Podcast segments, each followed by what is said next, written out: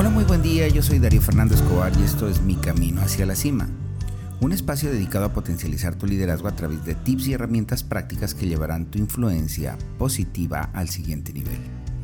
Bienvenido, bienvenida y gracias por estar aquí. ¿Quieres saber cómo fortalecer tu comunicación a través de los vínculos visuales? Tu lenguaje corporal te apoya o te destruye en momentos claves de tu comunicación con los demás. Ten presente que el 93% de la información que damos la conforman la parte visual y la parte vocal. Es por eso que debemos ser coherentes con la información que damos también con nuestro cuerpo. Nuestras posturas y nuestras expresiones hacen parte de ese lenguaje. Tu cuerpo entrega un mensaje claro y contundente aunque no te des cuenta.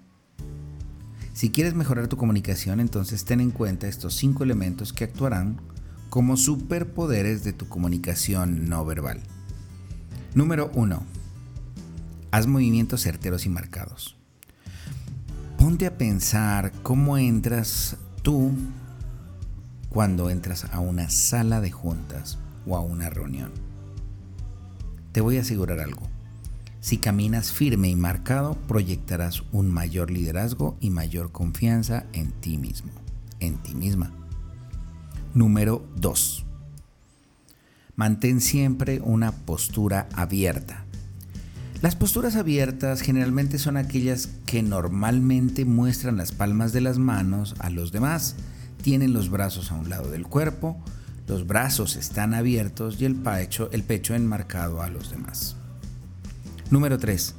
Sonríe.